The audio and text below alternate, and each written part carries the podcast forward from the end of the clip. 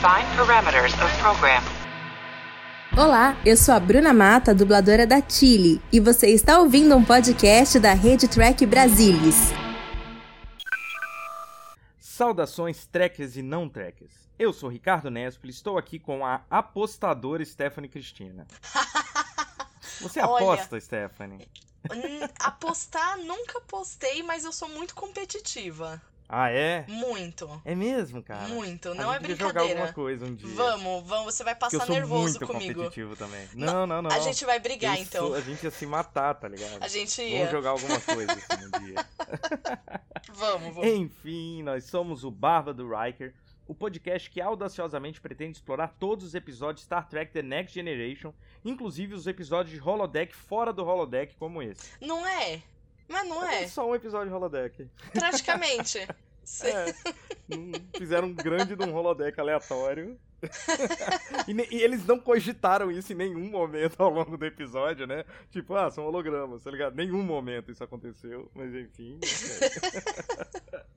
Bem, seguindo a tradição, segundo o Guia da Saga, de Salvador Nogueira e Suzana Alexandria, este episódio se chama The Royal, o Hotel Royale, sei lá como se fala onde Worf, Data e Riker ficam presos num local que simula o ambiente de um livro, o Hotel Royale, onde encontra os restos mortais de um astronauta do século XXI e ele ganha estrondosas uma estrelinha pelo Guia da Saga.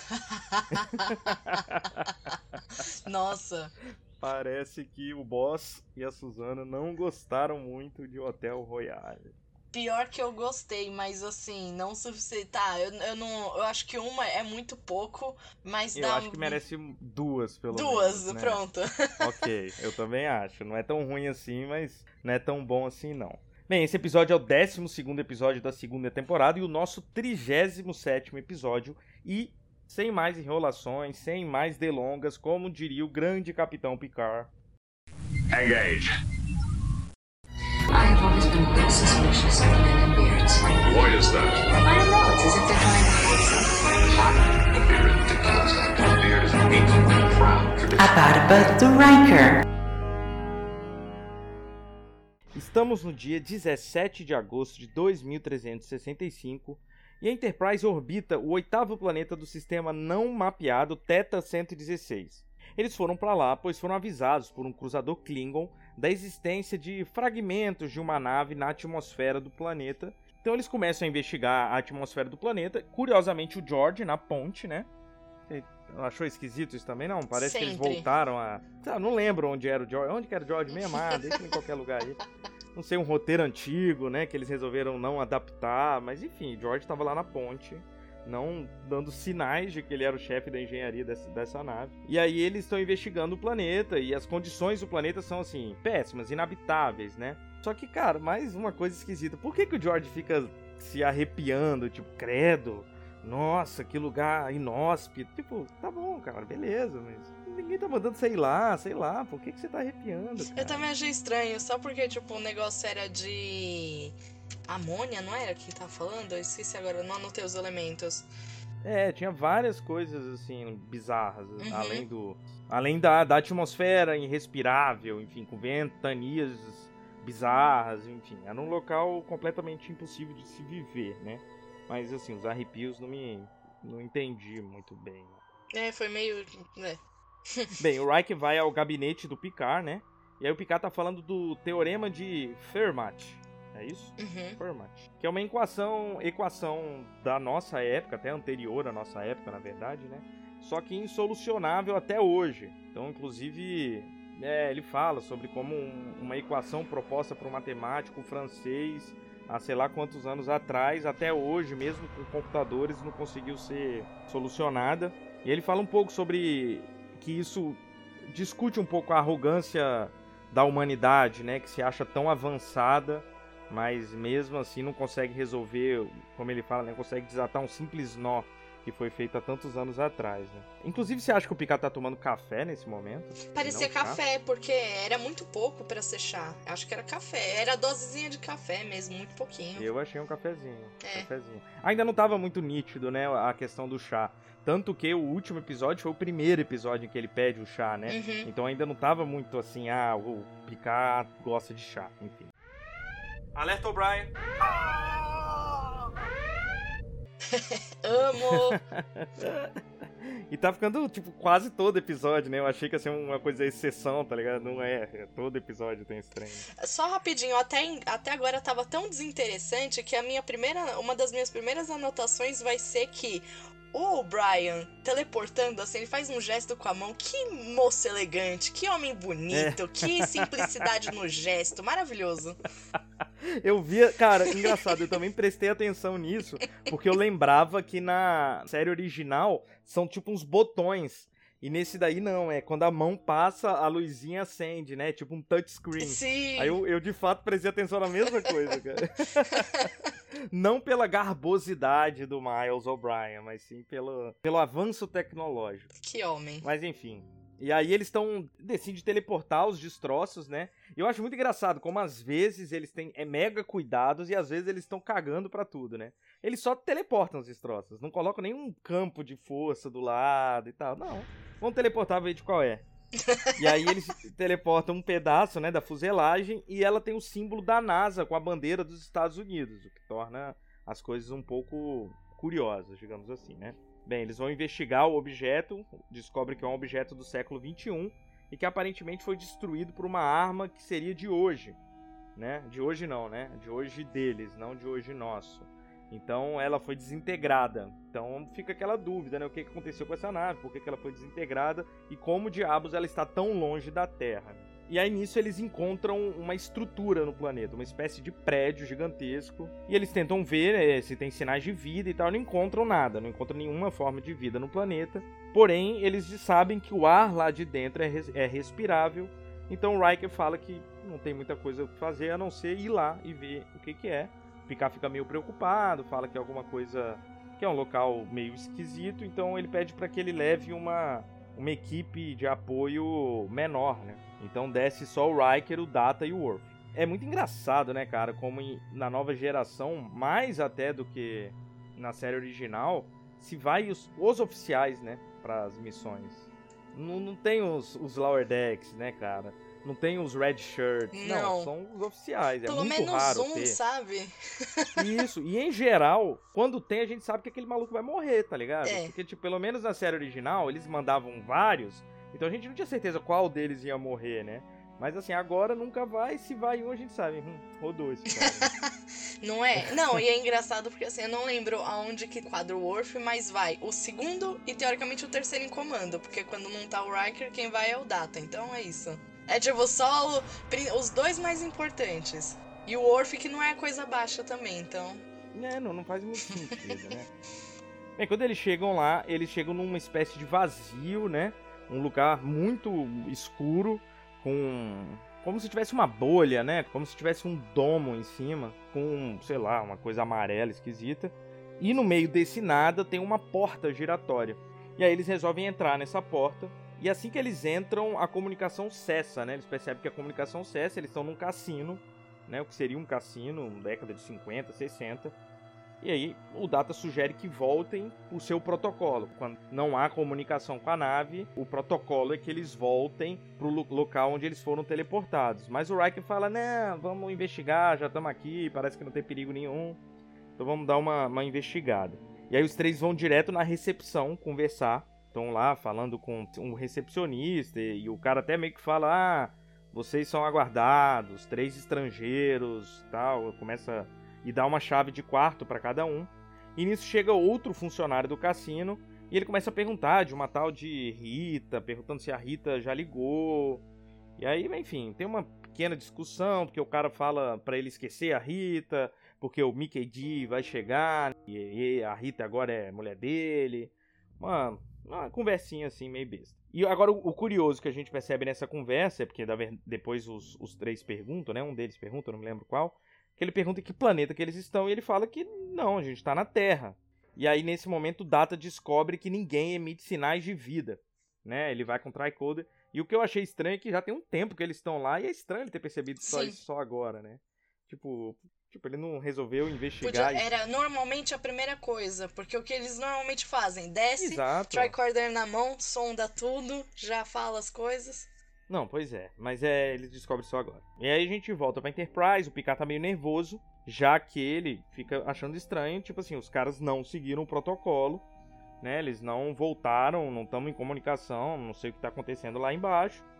E a Diana fala que ela sente que o Riker, que é curiosamente só ele que ela resolveu sentir, né? É, que ele não tá em perigo. Pelo contrário, ele inclusive parece que está se divertindo de alguma forma lá, em, lá embaixo. E aí eles começam a querer interagir, né? Procurar coisas lá embaixo, investigar, enfim. E o Data vai jogar Blackjack, né? O 21, com um cara que eles chamam depois de Texas, que é um texano, né? E uma mulher. Aí fica lá jogando, fica toda aquela lenga-lenga de como é que joga, o Data obviamente se dando bem, aquelas coisas. Enquanto isso, lá em cima, o George e o Wesley estão investigando alguma forma de furar aquela bolha, né, para ver se de alguma forma eles entram em contato com os três tripulantes. Nenhuma anotação Não, aí até porque agora? assim, sobre a única isso? que eu fiz. Eu tô achando que a uma estrelinha tá. Porque a parte. Eu vou confessar, eu ia falar isso depois. Na verdade, a segunda estrelinha que eu ia dar são para cenas do Data jogando. Mas é isso. Mais perto do final. Entendi, Ele jogando os entendi. dados é genial. Mas o que eu tenho de. Pra eu passar a anotação mesmo, do que eu coloquei aqui, que eu tinha perdido. Mas a maior parte das cenas que são legais é no, no Royale. As cenas na, na Enterprise são chatas pra caramba. Então, Não, chatas pra caramba. É, é um, um excesso de tecnobaboseira, umas explicações meio esquisitas pras coisas e tal. Mas no Royale é legal, a ambientação é legal, né? Então a gente se diverte um pouco junto com Sim. eles. assim. Aí o que eu amo, nossa, o, nessa hora que o, o Data tá jogando é tão bonitinho que ele faz umas carinhas e bocas. Ele é tão. Ai, perfeito. Amo esse menino. Amo esse menino Data. Quando ele, ele com chapéu, né? Engraçado como o chapéu às vezes fica esquisito numa pessoa. Tipo, cara, parece que. Eu fico pensando, cara, parece que ele nunca combinaria. Eu consigo, assim, será que eu consigo imaginar o Brent Spinner num faroeste? Porque parece que ele é tão inadequado pra um chapéu de cowboy, cara, que eu não consigo imaginar. Mas com certeza daria certo, né? Porque ele é um. eu acho que é a ator, ótima atuação. Ali ficou muito bom, como ficou Uhum. tosco, cara. Tipo, aquele chapéu. Mas é tão bonitinho. Ai, que tem uma hora que a que a, a garota ela fica tipo impressionada que o, o Data ele sabe muita coisa, ele faz um Vão assistir o episódio e vão lá olhar. Você vai ver que o Brain, o Brain Spiner faz uma, uma carinha e boquinha tão lindinho. Ele é muito fofo. Não tem como não apaixonar no Data. É, ele é ótimo. E aí os três vão, desse, depois de passar um tempinho ali, resolver, ah, vamos sair agora. E eles não conseguem sair, é meio comédia pastelão, né? Eles entrando na, na porta giratória e saindo. Eles tentaram duas vezes, foi meio tosco, assim. Eu comecei a imaginar aquelas barulhinhas. Assim, Pareceu meio Chaves, não é? tipo, tananana, foi, tipo, foi meio idiota, né, cara? E aí eles vão procurar outras saídas. E começam a perguntar pros figurantes, né? Tipo, se tem outra saída, mas meio que ninguém responde. Isso não fica muito nítido pra mim, o motivo deles estarem ignorando eles. Se é tipo, se eles literalmente são figurantes, então são pessoas que não teriam falas, né? Depois a gente vai. A gente já leu no resuminho, né? Que aquele.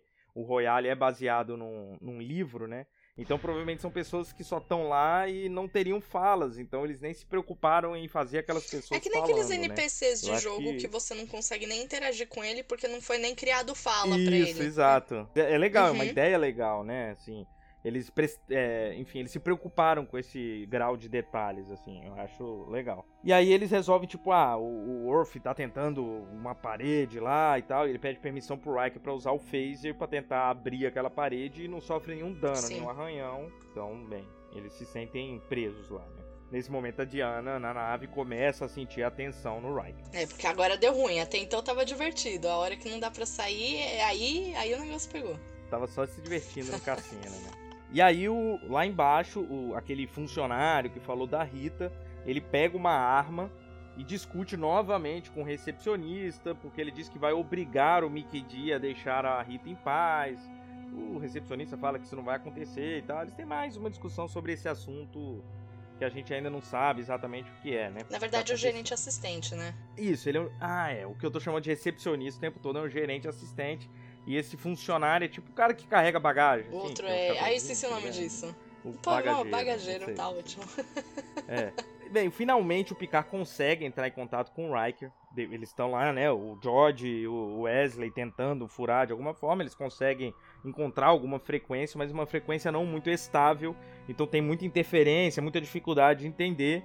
E eles passam um pouco o panorama, né? A gente não consegue sair daqui, não sabemos o que, que é. Ah, então aqui em cima a gente tá tentando, beleza. Eles falam um pouco sobre isso. E aí o Data, que tá lá com o Tricoder procurando alguma coisa, ele encontra um DNA humano.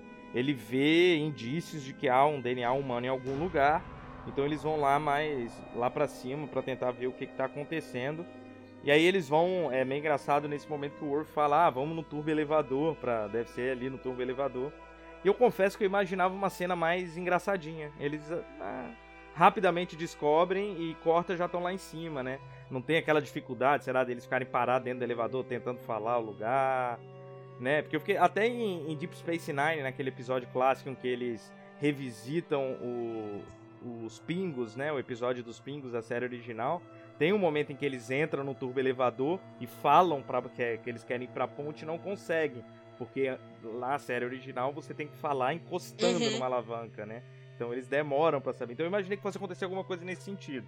Eles iam ter uma certa dificuldade ali dentro do elevador, mas eles decidiram não explorar essa, essa cena de humor aí que eu achei que Apesar que eu achei meio besta, era o Worf, sempre o Worf, coitado. Que ele já vai logo, ah, como se ele, ele assumisse que aquela porta tinha que abrir automaticamente, que nem todas as outras portas. Mas eu fico, se é baseado em algo que é do século XX, eles meio que já deviam assumir que era um pouco diferente. Não, é, eu pensei nisso, mas aí o que veio na minha cabeça foi exatamente a questão do Deep Space Nine, que é antigo e eles não sabiam mexer, tipo, é uma tecnologia antiga. Eles podem assumir que é diferente, de fato, mas a, a tendência talvez seja que a primeira tentativa seja você, sei lá. também. Justo. Mas realmente é, é- é- Mas é um pouco diferente também você ir numa coisa de 100 anos atrás e você ir numa coisa de 400 anos atrás, né? Então realmente, sei lá.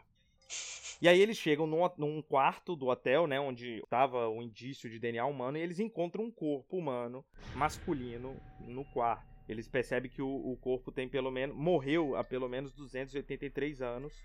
Encontram um uniforme de Uhum. astronauta e nesse uniforme tem o- a bandeira dos Estados Unidos com uma quantidade que eu não sei qual é de, de estrelas, mas eu imagino que seja uma quantidade diferente de estrelas do que a gente vive, porque eles falam que aquilo ali então provavelmente está entre os anos de é um uniforme de entre os anos de 2033 e 2079, né, um pouquinho no futuro. Bem, bem no futuro para eles e bem pouco no futuro pra gente, né? Daqui a 12 aninhos. Falta É, pouco. Vamos ver se vai ter mais, mais estados ou menos estados, sei lá, nos Estados Unidos. E aí, escrito na, na insígnia lá, tá Coronel S. Ritchie, né? Daí, nesse momento, o contato com o Picard, ele torna-se completamente mais nítido, perfeito, na verdade. E aí, eles, mais uma vez, passam o panorama, falam e, e pedem a identidade desse coronel, né? Pra ver se eles encontram quem seria o tal do S. Ritchie. Enquanto isso, o Worf encontra um livro tá fu- fuxicando lá o quarto, né? E ele encontra esse livro chamado Hotel Royal. Bem, o coronel Ritchie se chamava Stephen, né? O coronel Stephen Ritchie. Ele saiu numa nave chamada Cherry Bowls, Cherry Bowls, no dia 23 de julho de 2037, o aniversário da minha irmã de quantos anos? Não, não vou entregar a idade dela, né? Mas era o aniversário da minha irmã. e eles entregam o livro pro Data resumir, né? O Data dá aquela leitura dinâmica. E aí o livro é basicamente o que tá acontecendo ali embaixo, né? Apostadores, um lugar cheio de corrupção, morte. E eles, é, teoricamente, nar... é, eu falei teoricamente porque não me parece que é isso, mas pelo menos é o que foi dito ali, que ele seria narrado ou contado pelo Mickey D, né? Que seria alguém que só aparece no clímax do livro pra exatamente matar um funcionário do hotel. E também teria uma história paralela, que é um homem velho conspirando com uma jovem pra matar o marido dela. This is the story of a group of compulsive gamblers caught up in a web of crime, corruption, and deceit. It is told by nefarious Lothario Mickey D, who appears only at the climax of the story to carry out the cold blooded murder of the Hotel Bellboy. There is also a subplot about an older man conspiring with a younger woman to murder her husband. She is squandering her inheritance. Captain, this novel and everything Data just described seems to be exactly what's happening at this hotel. É, essa história paralela é diametralmente ignorada nesse episódio? Ou tem alguma coisa a ver com Texas e a gente não entendeu? Não sei, eu, eu, não- eu Não, eu acho que né? foi totalmente ignorado, porque não aparece não que nada. Você disso, só vê cara. os dois se paquerando ali e é isso. Eu acho que eles era alguma coisa que ia acontecer e no- na edição final eles cortaram tudo e foda-se, cagaram e ficou assim mesmo, cara. Eu achei muito esquisito. Porque eu achei, ah, e quando eles falaram isso, eu pensei, ah, tá, é o, o Texas com aquela mulher, ainda vai ter uma história paralela, mas não. Simplesmente não se falou mais nada sobre isso. Eu achei muito esquisito, cara. Bem, e no livro também tem. Quer dizer, eu não sei se é no livro ou eles encontraram outro caderno, não sei se você entendeu isso, mas tinha um diário também do Stephen, É, um né? outro do, caderno. do Ritchie, do Coronel Rich. É um outro É. caderno, né? Tem uma coisa só escrito em que ele fala que a nave foi infectada por uma nave alienígena que deixou só ele vivo. E quando ele acordou, ele acordou nesse hotel e passou 38 anos lá até morrer. Aparentemente, os alienígenas criaram um mundo baseado no livro, imaginando que aquilo fosse tipo um modelo da sociedade em que o Stephen, o Coronel Ritchie, teria vindo. Só que, como ele diz, foi um longo pesadelo, porque na verdade é uma- um livro cheio de clichês e personagens rasos, né?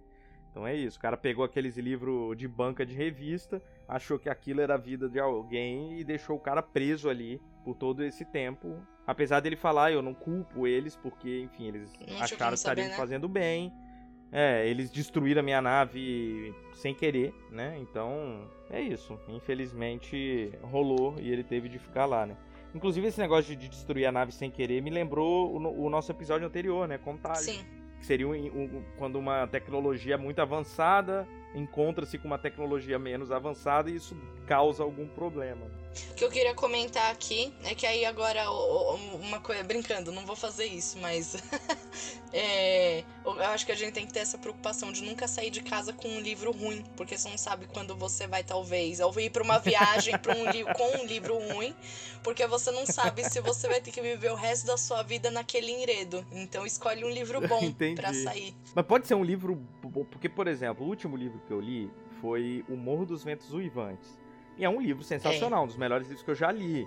Só que eu não quero viver naquele local, entendeu? Justo. Então, Então faz assim. não basta ser um livro bom, cara. Vai com dois livros, um que você já leu e gosta muito, porque assim, a garantia é que você pode viver num lugar da hora, assim, tá lá, e o outro você lê normal.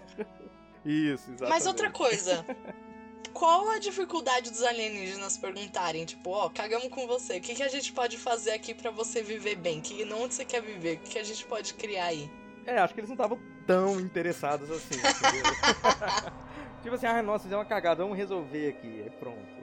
Tá- É isso. Até porque, ah, não, tem uma coisa. Não, não, não, não. Eu ia falar que assim, eles provavelmente estariam num lugar em que o cara não tá, não respiraria e tal, então eles teriam que criar as condições de vida pra esse cara pra poder entrar em contato com ele. Era muito Eu acho que muito você rolê, tem né? que acertar na simplicidade, fazer só um lugar mais basiquinho assim e tá tudo bem.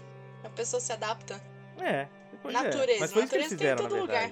É, tudo. Ah, mas eles não sabem como, né, como que é a natureza. Eles fizeram o lugar que eles leram lá, sei lá como. Mas o, só rapidinho, é que eu não entendi se o livro era do. Ou o livro era, tava na nave, era de outra pessoa. Era de outra pessoa na Aí, nave. Essa pessoa foi pro inferno, então. Não, é, com certeza. Foi desintegrado, não sei, né, cara, que ele foi desintegrado, acho que ele não vai pra lugar nenhum. Eu ia amaldiçoar muito esse cara por ter levado esse livro ruim. Caraca, acabei de pensar, cara, que o conceito de inferno, como é de outro plano, enfim, ele deveria valer pra todos os planetas. Então, provavelmente quando a gente for pro inferno, a gente vai dividir o inferno ou o paraíso com todas as criaturas de todos os planetas, né? Porque ele não deve estar preso à, à Terra, né? É, um negócio meio. Eu não sei se você já viu aquele filme lá do. baseado no, no Espiritismo, esqueci o nome- até o nome do, do Chico Xavier lá.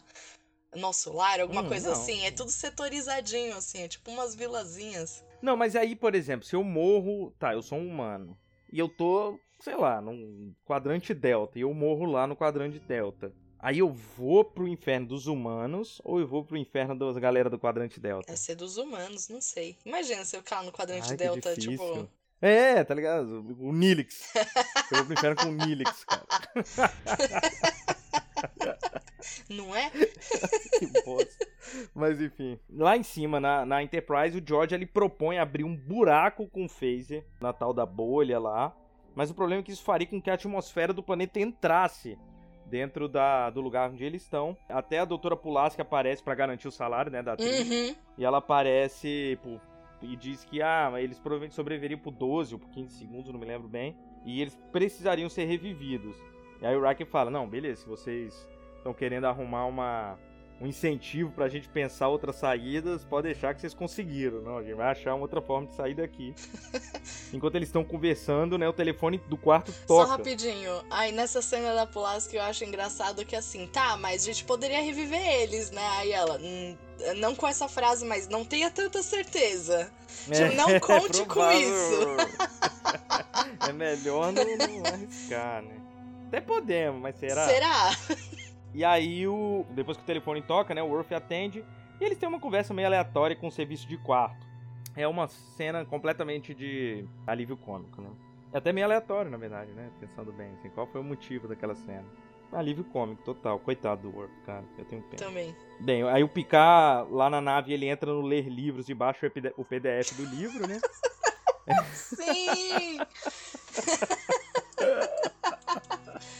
Sim, muito É. isso mesmo.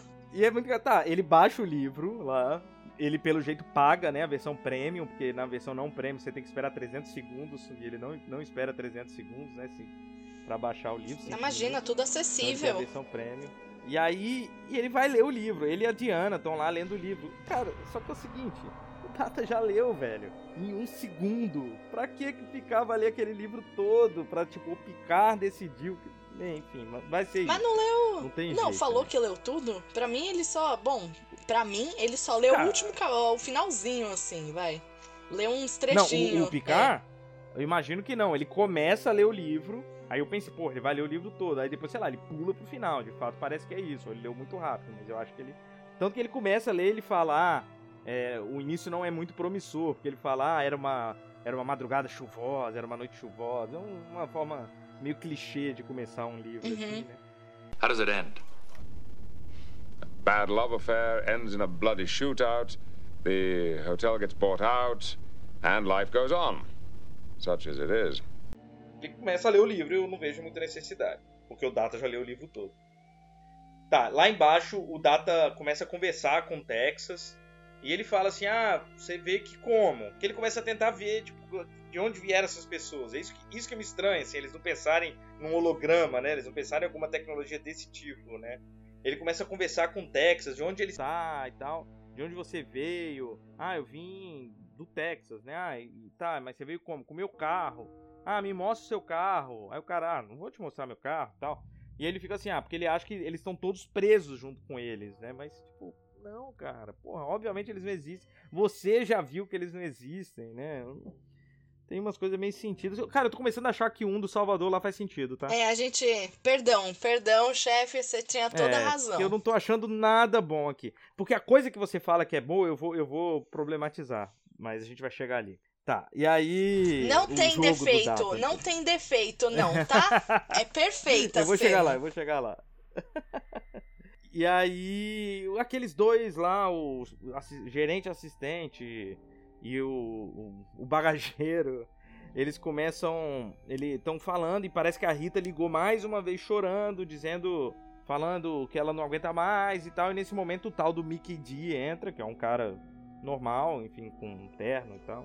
E o Mickey D o funcionário começam a discutir, e eles falam que vão ter que resolver lá fora então, o gerente fala que para não ter confusão lá. E aí quando eles estão indo lá pra fora, o Mickey D atira no funcionário pelas costas, o cara morre. Inclusive o Worf tenta impedir, né? Primeira diretriz, essas coisas não valem na cabeça do Worf, né? Porque ele só pensa com o estômago dele, né? Mas ele tenta impedir, o Rack não deixa. O Mickey D atira e sai do hotel falando: "Ah, não vale a pena morrer por nenhuma mulher". Aí ele fala uma cena, umas frases bem clichês, Clichê. mas assim, dentro, dentro do, do livro é pra, é pra zoar mesmo, Uhum. assim, o fato de ser clichê, né? Não é um clichê do episódio, é um clichê do livro. Mas é, é essa parte do clichê que eu, que, é, que eu adoro, porque é divertido, assim, ó, muda a música, muda toda a atuação, muda, tipo, É, não, você eu entra naquele, naquele clima ruim, né? Toda vez que aqueles dois caras conversam, muda a música. É muito né? Eu bom. acho isso legal também.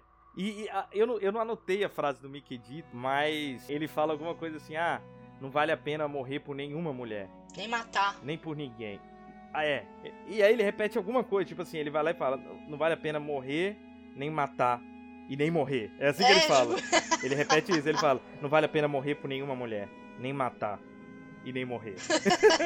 Não, não sei se, se eles quiseram que, sei lá, passou na editora, o, di- o editor do livro não corrigiu isso, ou se é só uma frase que era pra ser de efeito, mas não é, mas eu, eu achei engraçado essa parte também.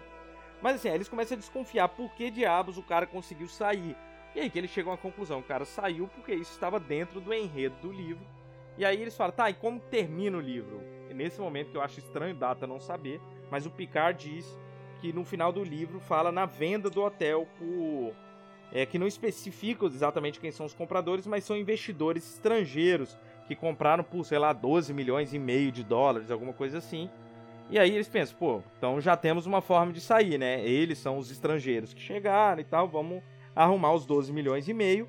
E aí o, Da- o Data pretende ganhar o valor no cassino, né? Jogando. E aí que pra mim não faz sentido ele escolher os dados. Porque obviamente os dados dependem de sorte, cara. Tudo bem que tem alguma forma de você. Mas, assim, no grosso dos dados é por que, que ele não foi pro baralho? Pro blackjack, pro poker, pra qualquer coisa em que ele de- dependeria muito mais das habilidades dele do que o dado. Aí eu fico puto, fico puto com esse negócio todo, cara, porque ele foi pro dado, tacou? E aí, tipo, no início, inclusive, quando ele começa a jogar os dados, ele descobre que os dados estão viciados. Uhum. E aí ele vai lá e aperta os dados pra consertar. Mas, ao meu ver, ele devia ter viciado o dado ainda mais, né, cara? Pra poder dar os resultados que ele quer pra poder fazer sentido. Só que aí, como dá certo? Não sei. Tá, vai, levanta todo mundo aí, levanta os pezinhos que eu vou passar pano. Passa Eu pano, vou passar pano, vai, levanta todo mundo os pezinhos. Ok. Tem cena, sabe por quê? Escolheu o dado? Tem cena mais bonita Hum. do que o Data soprando a mãozinha, soprando lá o dadinho e pá, joga e faz aquela carinha linda. É por isso. Pronto, já tá explicado. Isso não precisa de mais nada do É que só isso. pra isso. Só. Você falou que a carinha dele era lindinha jogando blackjack, cara. Você seria convencida dele jogando qualquer coisa, cara. O que? Ele pode levar todo o meu seus dados. Mas é isso, cara. Fica ele jogando. Aquela cena básica de jogando dados no cassino. O Data jogando e todo mundo comemorando. Aí tem a mulher que começa a se aproximar. Aí o Data dá pra ela soprar também. E, cara, como que, sei lá, ele não é preso? Ou, sabe, aqueles Ah, caras é, que né? ficam vendo Não, já tinha vindo o- sim, alguém. isso, leva pro quartinho escuro e dá porrada no cara, tipo, quem quer ser um milionário, sei lá, cara. Esse cara ia tomar uma surra. Não, não faz sentido o cara tirar 6 e 7 em todos os negócios e alguém não achar que ele tá roubando, né? E aí o, o Picard fala pro Riker que eles não só. Outra característica desses estrangeiros é que eles eram generosos, extravagantemente generosos. Então o Riker insiste pro Data apostar bizarramente, tipo, meter um all-in all in no final. E aí ele vai, ganha aquela coisa, e aí ele fala que quer tirar o dinheiro. O gerente assistente fala que ele quebrou a banca, que eles não têm o que fazer. Ele falou: não, então tira só o suficiente pra sobrar 12 milhões e meio pra gente comprar o hotel E o restante distribui. e o restante distribui. Aí o cara, ah, vocês são os estrangeiros. I wish to cash in, sir. I'm afraid you've broken the bank. Just take 12.5 million, the purchase price of this hotel. Spread the rest around. You're the foreign investors. That's right. We just bought this place, lock, stock, and barrel. Consider it a done deal. I like you fellas. You got style. Let me buy you guys a drink. Just enjoy the game. Don't let them change the dice on you. You got it.